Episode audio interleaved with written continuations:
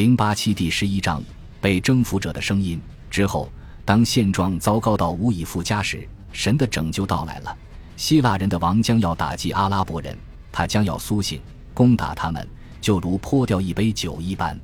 如今轮到阿拉伯人遭受灾难了，他们自己、他们的妻子、他们的孩童、他们所有的营帐，曾经属于他们祖先的所有荒野，都将落入希腊人的王手中。他们将被付诸刀剑与毁灭，被掠取与屠戮。奴役他们的枷锁将会比他们自己强加别人的更加沉重。然后。作者描述了将要降临在他们身上的苦难，在之后，和平将普降大地，教会将会复兴，城镇将被重建，教士将不再因赋税受苦，教士与民众都将休养生息，辛劳、疲惫与迫害都不复存在。但这还不是结局，在之后，北方人将会大举入侵，大肆破坏屠杀，但神将派下一位天使。一瞬之间就把他们全部消灭。之后，希腊人的王将前去永居耶路撒冷，然后他将在骷髅的摘下王冠，挂在圣十字架上，以此标志自己的隐退。而王冠与十字架将会被带入天堂。然后，作者写道：一位反基督将会在巴勒斯坦出现，他就是灭亡之子，他将掀起更多动乱，直到主重临人间，最终将他扫除。预言到此为止。这部末日预言书的内容朦胧荒诞，但也有种奇特的魅力。在其中，我们能够了解到阿拉伯人统治下许多臣民的心声。这位或许隐居在叙利亚北部某座修道院的司机，梦想着总有一天会有神迹降临，将应得的报应降在可憎的阿拉伯人身上。他谴责阿拉伯人杀人作乱，破坏城乡环境，不敬教堂，淫乱放荡，抢征瞌睡。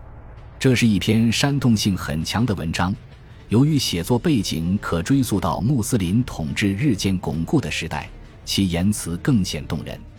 但作者却并没有预言基督教民众将自己拿起武器，亲身投入反抗压迫的抗争。在他看来，阿拉伯人是邪恶狠毒的存在。与索弗洛尼乌斯一样，他也没有提到阿拉伯人带来了新的宗教。他只是把他们当作神惩罚人们罪恶的工具。在七世纪，被阿拉伯人征服的许多民众一定也同样抱有此种负面观点，但也并非所有基督徒的观点都如此悲观。索弗洛尼乌斯和维美多德《末日预言书》的作者都多少对拜占庭帝国恢复统治上抱有希望。在七世纪九十年代写作的聂斯托利派教士约翰巴尔彭卡耶同样认为阿拉伯人是神的工具，用以惩罚基督徒道德堕落，特别是追随异端的罪行。但对他来说，拜占庭帝国支持的加克顿教会才是他们一性论信徒真正的敌人。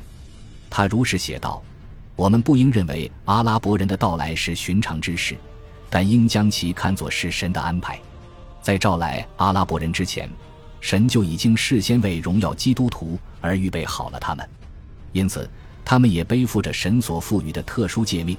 这诫命与我们的修会息息相关，因为他们是为了荣耀修会而来的。如今他们依照神的命令，未动刀兵而轻而易举地攻夺了两大王国，熊熊之势如红炉中的火炭。他们没有动用武器或人力。神便将胜利交在了他们手中。他认为神在惩罚基督教会清心异端的罪行，而阿拉伯人是神实行惩罚的工具。但阿拉伯人同样也要因他们在征服中犯下的罪行而承受神怒。于是他们的帝国分裂成了两半。这是指奥斯曼哈里发于六百五十六年遇刺身亡后，阿里与穆阿维叶之间爆发的内战。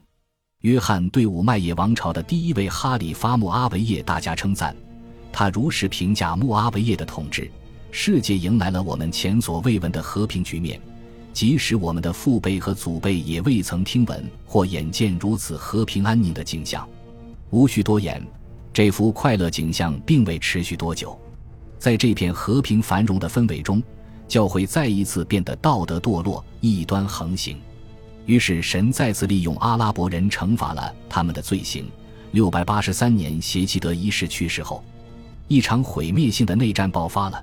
约翰的史书记载到这场内战为止。内战期间，饥荒瘟疫遍地蔓延，为神降怒人间更添了几分预兆。在约翰看来，阿拉伯人是神的工具，他们统治的好坏取决于基督徒的行为如何。约翰并未提到他与阿拉伯人有过私人接触，但当地的其他基督徒更乐意与阿拉伯人建立友好关系。圣徒马尔加百列是卡尔特敏修道院的院长。卡尔特敏位于土耳其东南部的图尔阿布丁山区，临近贾兹拉平原。这里在加百列的时代就已经是一座古镇了，而且令人惊叹的是，它至今仍旧是东方基督教会最负盛名的修道中心之一。由于卡尔特敏是一座由抗拒拜占庭东正教的基督徒们驻守的要塞，加百列似乎更愿意把阿拉伯人的到来看作是机遇而非灾难。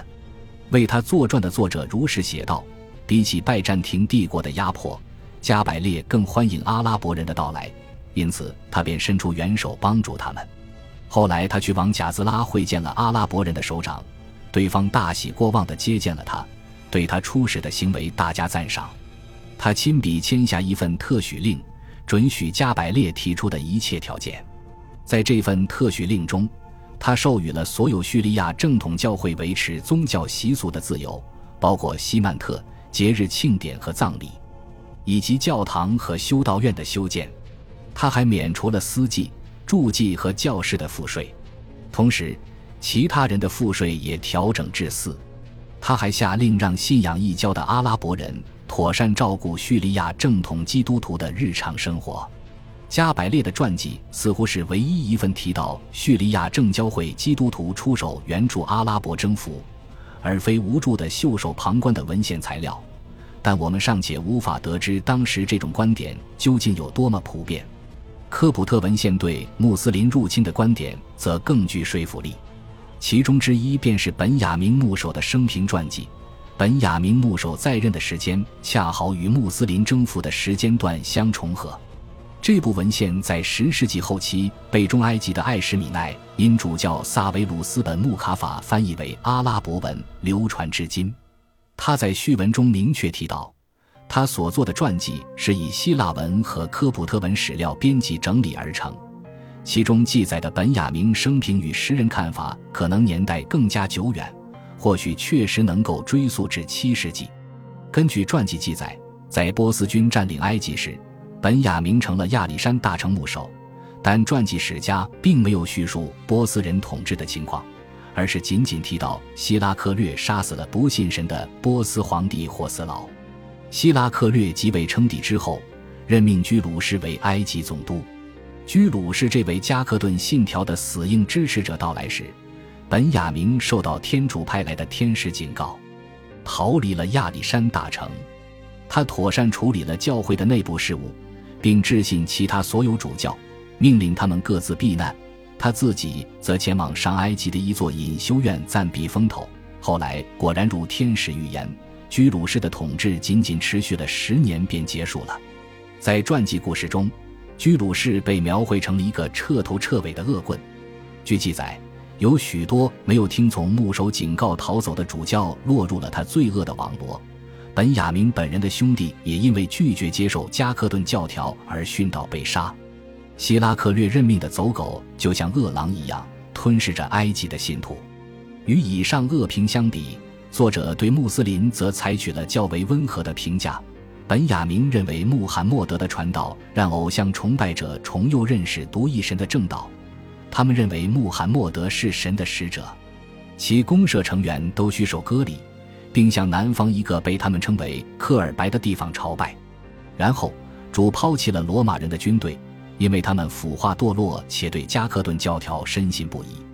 作者以简短平淡的语言记录下了阿拉伯人的入侵，叙述了穆斯林与埃及人之间缔结的合约。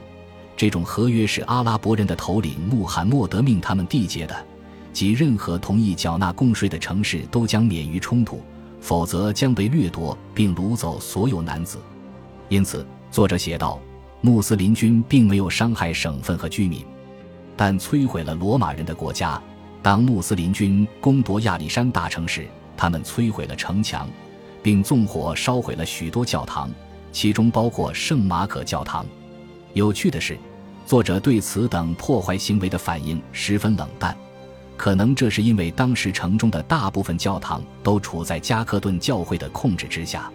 在他的记载中，更为重要的内容则是本雅明的胜利归来。一位名叫萨努提乌斯的科普特将领向阿穆尔提起了本雅明，并与他交涉。之后，阿穆尔为本雅明签署了一份安全保证书，邀请他回到亚历山大城。本雅明在亚历山大城受到了民众的欢迎。萨努提乌斯请他与总督会面，阿穆尔对他深表赞叹，声称在自己所征服的所有地方，还从未见过像他一样的前行者。而与此同时，居鲁士则吞下藏在印戒中的毒药自杀了。本雅明受命重建教会，聚拢教众，然后阿穆尔请求本雅明为他速战速决、胜利归来而祈福。最后，牧首发布了一场讲道，深深感动了在场的所有人。在阿穆尔开拔之前，他还暗中为阿穆尔提供了几条光荣可敬的建议，这些建议后来都被实现了。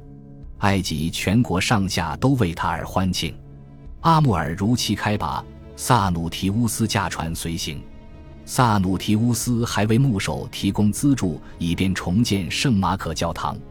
即使在阿穆尔离开埃及行省，爱财如命的伊本·艾比萨尔赫取代他的职位，并在福斯塔特建立行政系统时，传记史家还是尽量避免对穆斯林政权进行公开批评。感谢您的收听，喜欢别忘了订阅加关注，主页有更多精彩内容。